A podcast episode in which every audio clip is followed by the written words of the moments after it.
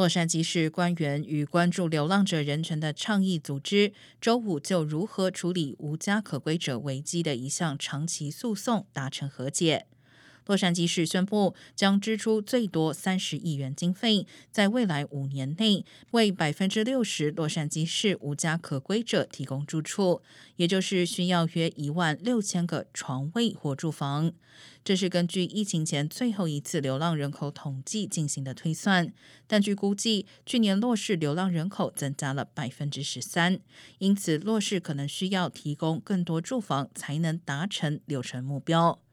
同为本案被告的洛杉矶县并不包括在这项和解协议中。不过，市府官员表示，洛县也会加入本项计划。